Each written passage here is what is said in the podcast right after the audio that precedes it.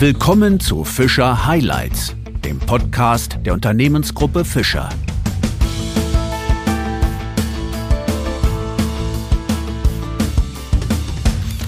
Zu einer neuen Ausgabe von Fischer Highlights begrüße ich Sie sehr herzlich. Für unseren heutigen Gesprächspartner ist New Work längst kein Neuland mehr.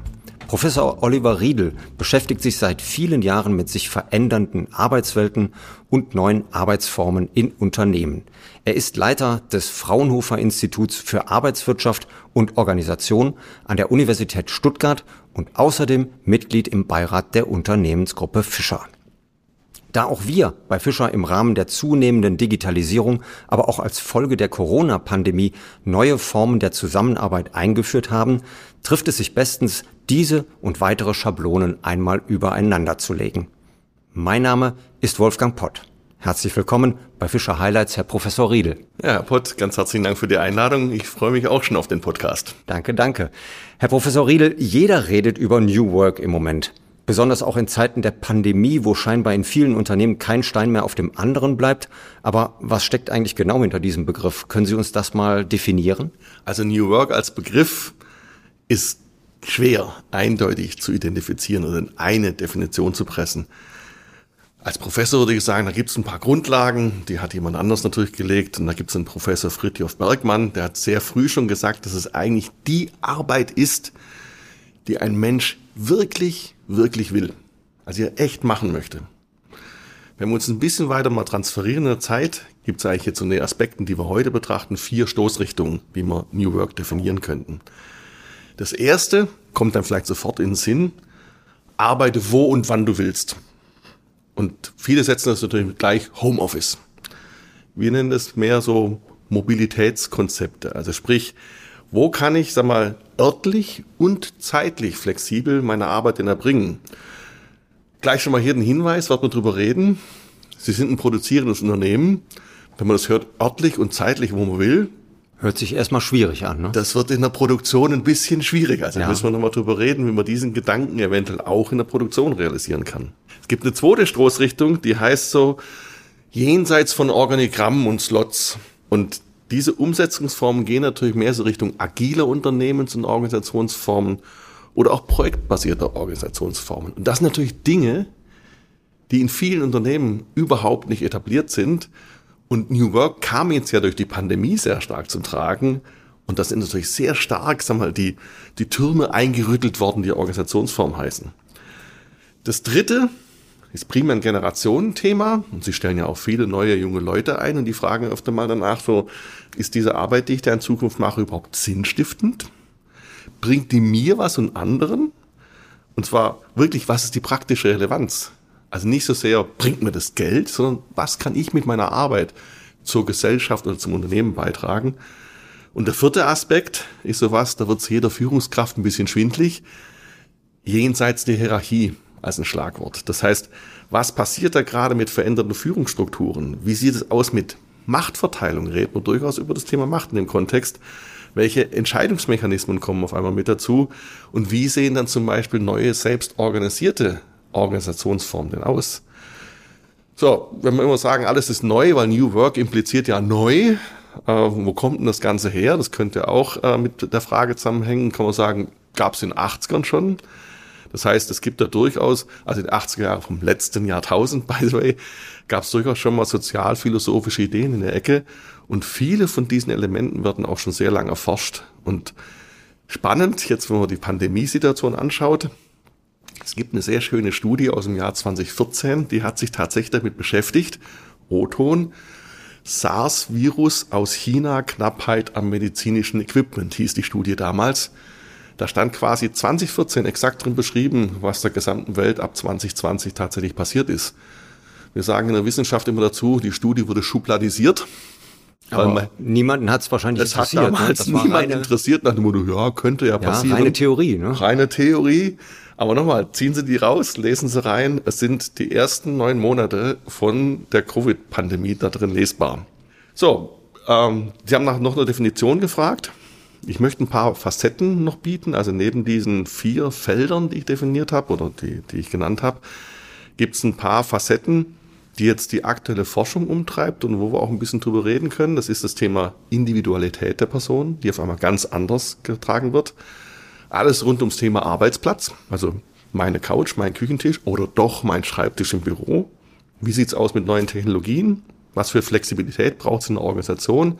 Führung und Organisationsform, große Herausforderungen. Und wie vorher schon erwähnt, das ganze Thema Sinnhaftigkeit. Also von daher New Work, schönes Stichwort, doch ein sehr komplexes Thema. Das heißt aber, wenn ich das jetzt mal so zusammenfassen darf, das bedeutet für Unternehmen und für die Wirtschaft insgesamt eine radikale Veränderung.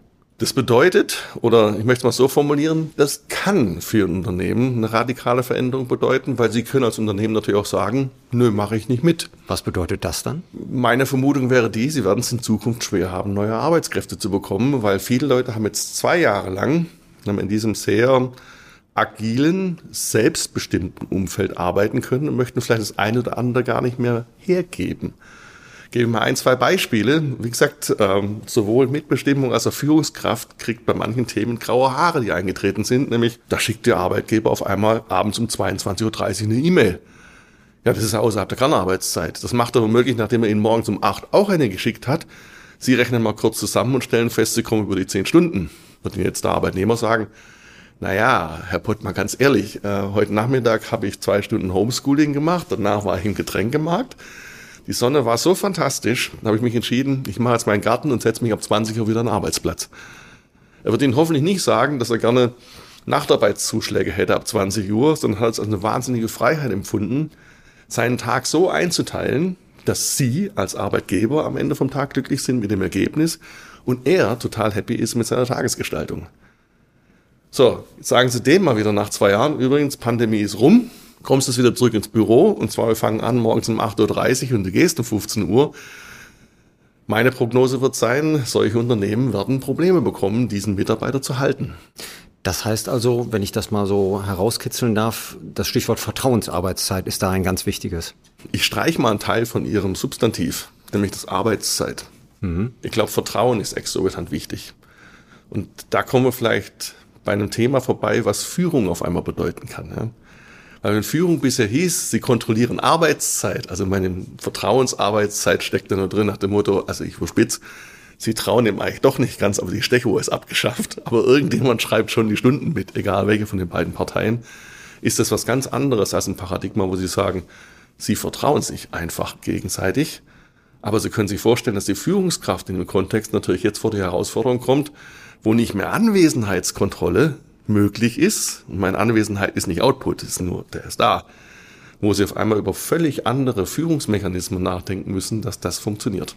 Bedeutet das also, ich richte mich als Führungskraft eher nach den Ergebnissen, die Arbeitnehmerinnen, Arbeitnehmer dann erbringen? Ähm, ja, irgendwie muss ich es ja messen. Also wäre, wäre mit Sicherheit ein Punkt, das Thema Ergebnis in den Vordergrund zu stellen. Jetzt ist natürlich so, wenn ich mir nur das Ergebnis anschaue, laufe ich womöglich auch in andere Probleme rein. Also wenn nur das Ergebnis zählt und mir Weg dorthin egal ist, werde ich ja nie in der Lage sein, sozusagen mein Vorgehen iterativ zu verbessern. Dann können Sie sagen, das Ergebnis ist da, der Mitarbeiter liegt tot am Boden.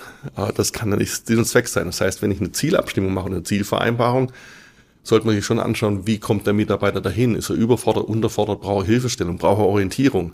Klar, das Ergebnis muss im Fokus stehen und jemand, der seit 30 Jahren bei Ihnen arbeitet, den werde ich signifikant einfacher führen können über ein sagen wir, Ziel, was man gemeinsam definiert. Ein Mitarbeiter, der etwas kürzer mit dabei ist oder vielleicht frisch aus der Ausbildung kommt, braucht vielleicht ein bisschen mehr, Anführungsstrichen, Händchen halten. Und Sie müssen als Führungskraft auch ab und zu nachschauen, funktioniert das? Geht's dem gut dabei? Also sprich, arbeitet er effektiv? Weil nur das Ergebnis, wie gesagt, können Sie auf unterschiedliche Weisen erbringen. Mhm. Das bedeutet aber auch, den sozialen Aspekt mal mit hinzugenommen, reine Heimarbeitszeit sehen Sie jetzt nicht unbedingt, sondern Sie plädieren durchaus auch dafür, dass man immer wieder auch mal zusammenkommt. Also rein, reine Heimarbeitszeit haben wir jetzt erlebt, was das auslöst. Und da gibt es auch ein paar Kennzahlen dazu. Die würde ich jetzt mal erst auf die große, sagen wir, volkswirtschaftliche Ebene mal legen, dass zum Beispiel die Anzahl der Patentanmeldungen in den letzten Jahren verdammt nach unten gedroppt ist. In Deutschland oder? Auch? In Deutschland und auch global. Aber bleiben mhm. wir erstmal im deutschen Kulturraum, wo wir ja von, naja, muss der unbedingt Homeoffice machen, zu einer, wir gehen alle mal nach Hause Kultur gegangen sind. Aber ein Index, was wir sofort gesehen haben, das Thema Kreativität was man in Patenten ja auch messen kann, hat stark abgenommen. Und wenn man da mal tiefer nachschaut, ja, woran liegt denn das? Ja, liegt es einfach daran, dass manche Formen von Dialog nicht mehr funktionieren. Und auch da denken Sie dran an Ihre erste Videokonferenz, die Sie von zu Hause aus gemacht haben. Ja? Also das klassische Can you hear me? Nein, Sie müssen das Mikrofon anmachen. Inzwischen wissen wir, wie das geht. Aber trotzdem, diese Art von Informationsaustausch blockiert Kreativität.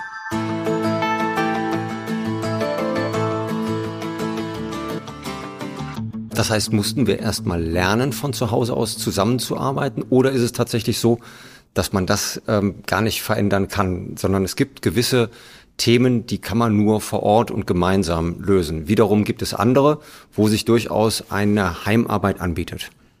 Also stecken ja zwei Fragen drin. Mussten wir es lernen? Definitiv ja. Und ich meine jetzt nicht die technische Komponente.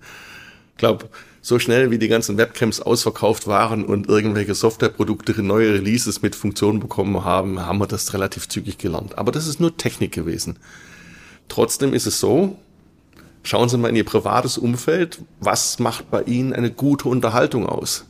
Eine gute Unterhaltung mit sehr vertrauten Leuten, sehr vertrauten Personen, die Sie über sehr, sehr lange Zeit kennen, die können Sie am Telefon führen. Das geht. Und ich glaube, Sie sind auch in der Lage, am Telefon von Leuten, die Sie extrem lang kennen, rauszuhören, wie geht's dem. Sie können auch am Telefon zwischen den Zeilen lesen. So, wenn Sie Leute nicht so furchtbar gut kennen, brauchen Sie einen zweiten Kanal. Nämlich Sie müssen sehen, wie diese Person mit Ihnen spricht. Ich wollte Ihnen gerade sagen, ich telefoniere ehrlicherweise nur noch höchst selten, sondern das allermeiste läuft über Teams ab, das heißt genau. über Sehen und Hören. Genau, und bei Teams werden Sie auch eins nicht gut hinbekommen, auch nur wenn Sie die Person aus einem anderen Kontext, nämlich der Realität gut kennen, wirklich aus dem Bild was zu interpretieren. Erstens ist die Auflösung nicht so gut wie in Realität. Und dann ist halt so, dass viele Leute sich ein doch anderes Set an Mimik vor der Kamera angewöhnt haben, weil ein Punkt ist bei so Teams und Webex-Sitzungen anders. Sie sehen sich selber, es sei denn, sie schalten bewusst ihr Eigenbild ab. Und das macht was mit ihnen. Ja. Sie reden mit der Kamera, gut, das haben wir überwunden, sie reden also mit dem technischen System, aber sie sehen sich permanent selber. Und viele Leute haben sich da eine Mimik angewöhnt auch angefangen, ihre Gestik übrigens auszublenden, dass es nicht unbedingt der gleiche Mensch von der Wahrnehmung ist, wie sie ihn vielleicht aus dem realen Gespräch kennen. Und das ist so ein bisschen unsere Kenntnis, wo wir sagen, da kommt auch das Thema Kreativität her. Also sprich, Kreativität wird im Austausch generiert. Die machen sie nicht alleine. Sie basteln zwar irgendwann einmal, bleiben wir beim Patent, wenn sie das Patent schreiben, müssen sie es irgendwann mal schreiben, aber die Idee, die kommt im Dialog, die kommt vom Austausch, die kommt davon, dass man halt mal in die Sackgasse reinrennt, sich gegenseitig raushilft, Dinge mal ausprobiert. Also in der Fachsprache ist es Pretotyping, also nicht Prototyping, also Prototypen bauen, wie sie es auch hier bei Fischer kennen, sondern ganz, ganz früh mal Dinge auszuprobieren, also was Kinder im Sand machen. So. Und all solche Themen, die funktionieren halt schlicht und ergreifend mit den Medien nicht. Und da brauchen wir jetzt nicht gucken, gibt's da dieses andere Tool noch wie WonderMe und Räume. Es fehlt schlicht und ergreifend der reale Dialog und den, denke ich mal, brauchen wir. Und Ihre Eingangsfrage war ja, die alle nur noch Homeoffice? Sag ich, ja, warum gibt es den Leuten die Freiheit, Homeoffice zu benutzen? Ich würde mal sagen, mobiles Arbeiten ist eigentlich, glaube ich, das Thema. Das macht es zwar ein bisschen komplexer, aber arbeite wo und wann du willst, wenn die Prozesse und Bedürfnisse der Firma das zulassen. Weil wenn die Leute arbeiten wollen, kennen sie von sich selber. Wenn sie irgendwas wollen, dann läuft es. Wenn sie irgendwas nicht wollen, dann fällt ihnen alles ein. Bleistift anspitzen, vielleicht doch nochmal den Schreibtisch aufräumen, aber garantiert nicht das machen, was man von ihnen haben möchte. Und ich denke mal, da gilt es, die Balance zu finden, beides zu ermöglichen, trotzdem den Dialog noch zu haben und die Kernaufgabe im Unternehmen zu erfüllen. Als Beirat der Unternehmensgruppe Fischer kennen Sie ja die Abläufe in unserem Unternehmen sehr gut. Wenn Sie einmal die Entwicklungen bei Fischer in den vergangenen Jahren betrachten, wie fällt Ihr Fazit im Hinblick auf New Work hier aus? Also ich nehme als vergangene Jahre mir raus, das mal auf zwei Jahre zu begrenzen. Aus dem Grund, weil sich da, glaube ich, sehr, sehr viel entwickelt hat und weil man sehr viel gesehen hat, was sich verändert hat. Wenngleich ich kurzer Einschub ja. sagen darf, das Stichwort New Work und alles, was damit zu tun hat, haben wir auch schon vor der Pandemie mindestens begonnen. Das Aber trotzdem, lassen wir uns auf die letzten zwei richtig, Jahre einigen. Absolut richtig. Nur wenn man, sagen wir mal, mit dem Fernglas draufschaut, ist das, was sich in den letzten zwei Jahren bewegt hat, glaube ich, was, was sehr viel Geschwindigkeit war. Mhm. Und die Bilanz davon, die fällt für mich gemischt aus, aber in der Summe extrem positiv. Warum? Also viele Dinge wurden extrem rasch und sehr positiv besetzt umgesetzt. Das heißt, man hat sich sagen wir, sämtliche Chancen angeschaut, mit der Pandemie umzugehen, auch sagen wir, sehr bewusst zum Schutz der Mitarbeiter damit umzugehen, also da wo möglich dieses, wie man so schön sagt, Social Distancing hinzubekommen, aber ohne den Kontakt zu verlieren. Also man hat eigentlich sehr rasch umgestellt und dadurch sehr wenig vom Firmenspirit verloren und sehr wenig von dem verloren, was äh, Fischer ausmacht. Auf der anderen Seite muss ich aber sagen, man hätte auch mal gucken können, ob man in der Zeit vielleicht die Chancen und die Risiken, die eine Pandemie mit sich bringt, also von daher, wenn ich drauf schaue, massiv positives Bild. An einigen Ecken hätte ich mir gewünscht, als Beirat vielleicht ein bisschen mehr von der Geschwindigkeit aufnehmen, die New Work bei Fischer gebracht hat. Und ich gebe Ihnen natürlich recht, Sie haben vorher schon sehr, sehr viel gemacht. Sie haben eine sehr, aus meiner Sicht, sehr positive, sehr homogene Firmenkultur. Und deswegen haben Sie absolut recht. New Work hat bei Ihnen signifikant früher angefangen. Auch Ihre Führungskräfte haben jetzt in der Pandemiezeit bewiesen, dass sie im Großen und Ganzen New Work im Blut haben. Ansonsten, wenn ich das mit anderen Firmen vergleiche, werden sie signifikant häufiger gestolpert.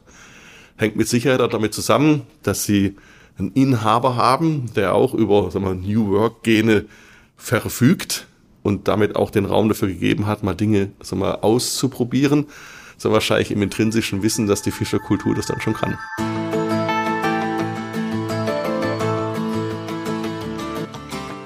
Vielleicht reißen Sie es ja. aber trotzdem noch mal ganz kurz an, weil das interessiert mich doch sehr. Wie kann man New Work in der Produktion auch anwenden? Gebe ich Ihnen mal ein Beispiel. Und zwar, Sie haben Ihre Produktion auch im Schichtsystem organisiert. Das heißt, als eine Schicht, eine leichte Schichtentkopplung, die nächste Schicht geht los. Die Schichtplanungen laufen in der Regel Wochen im Voraus. Jetzt ist gerade in der Pandemie öfter mal der Bedarf gewesen, ich übertreibe mal ein bisschen, ich brauche da mal drei Millionen Schrauben mehr von der Sorte und zwei Millionen Dübel von der Sorte, dafür brauche ich jetzt den Befestigungsanker nicht. Das heißt, auf einmal beginnt Ihr Produktionssystem quasi zu schwingen und Sie bräuchten jetzt andere Leute oder Sie bräuchten jetzt mal doch am Samstag eine Sonderschicht. Und da wird es natürlich schwierig zu planen. Und wenn wir jetzt mal diese digitalen Möglichkeiten, die wir jetzt aus dem Office-Bereich kennengelernt haben, mal transferieren in den Produktionsbereich, stellen Sie sich mal eine App vor, bei der haben sie sich registriert, also zu dem Thema Datenschutz. Sie haben gesagt, dass sie da drauf sind. Und da steht dann zum Beispiel drauf, ich kann wie immer meiner normalen Schichtverpflichtung nachgehen und nächstes Wochenende potenziell samstags arbeiten, weil ich genau weiß, mein Bub hat das Fußballspiel erst nächste Woche. So als Schichtleiter, als Planer gehen Sie jetzt hin, drücken auf das Gegenstück zu der Applikation und sagen, ich brauche am Samstag zehn Leute, die mir die Sonderschicht fahren, schmeißen das System raus. Bei den Leuten mit der App kommt raus, nächsten Samstag von 10 bis um 18 Uhr, Sonderschicht, so viel Zulage, so viel Kompensation, irgendwas. Und sie drücken einfach nur noch auf den Knopf und sagen, ja, mache ich. Die meisten drücken übrigens nicht auf Geld, sondern sie drücken auf Zeit. Das heißt, es geht auf ihr Zeitkonto und dann können sie zum Beispiel auch eintragen, oh, nächsten Dienstag würde ich gern ein bisschen früher aufhören, weil Privatevent. Und dann fängt das System an, das auszubalancieren, geht dann zum nächsten, sagt so, übrigens, du hast ein paar Unterstunden, möchtest du vielleicht am Dienstag ein paar Überstunden machen, bei passenden Qualifikationen quasi deinen Kollegen ersetzen. Und so kommt das System auf einmal in eine völlig andere Planungsvariante rein. Und das ist jetzt nicht was, wo auf einmal die Produktion im Chaos versinkt, sondern man mit völlig anderen Ansätzen an die Schichtplanung rangeht. Mhm. New Work in der Produktion.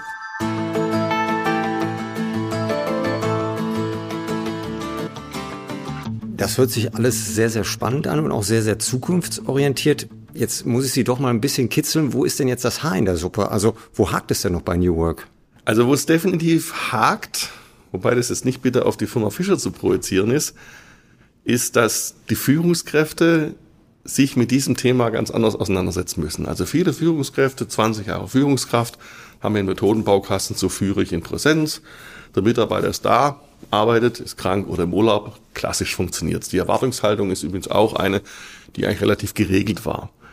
Und jetzt stehen sie auf einmal in New Work als Führungskraft und manche Dinge funktionieren nicht mehr. Manche Dinge haben sie auch noch nie gemacht. Und das sind so Sachen wie, ja, mit ihren Mustern zu brechen.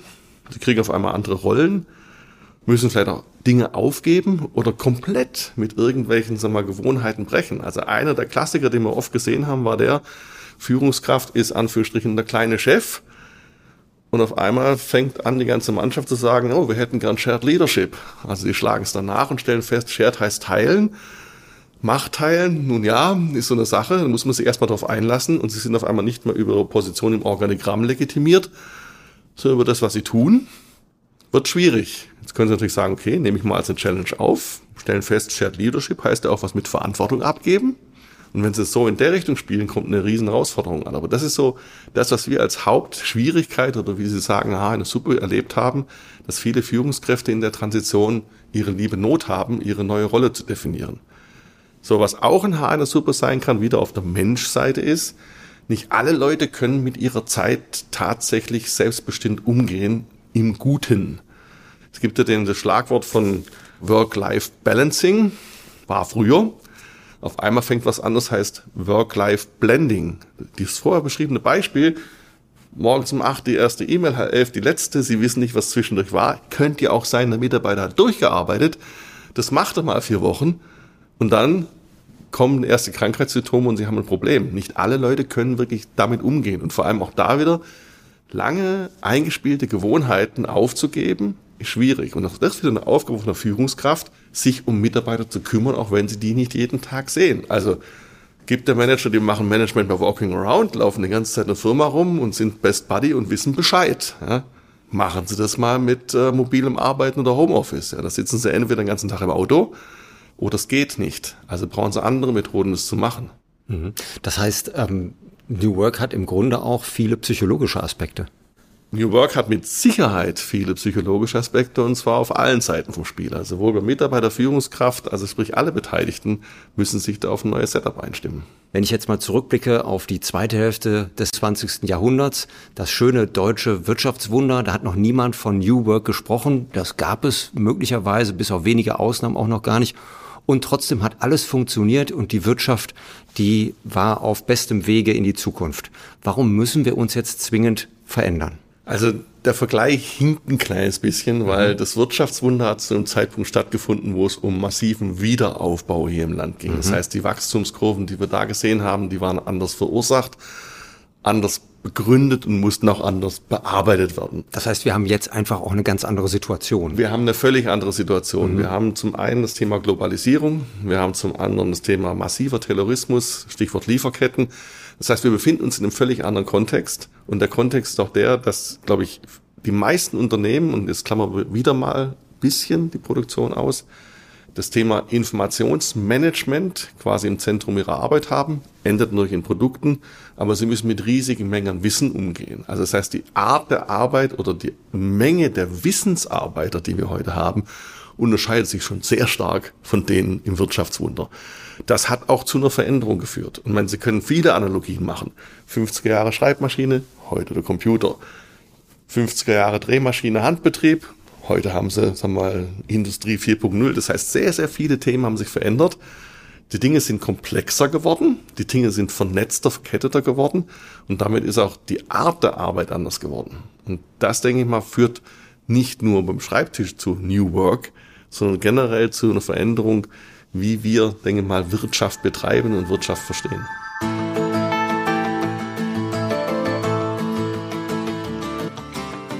Gehen wir also aus der Vergangenheit wieder zurück in die Zukunft. Würden Sie so weit gehen, dass nur Unternehmen Zukunft haben, die den Weg mit New Work einschlagen oder dies bereits getan haben? Also so weit würde ich nicht gehen.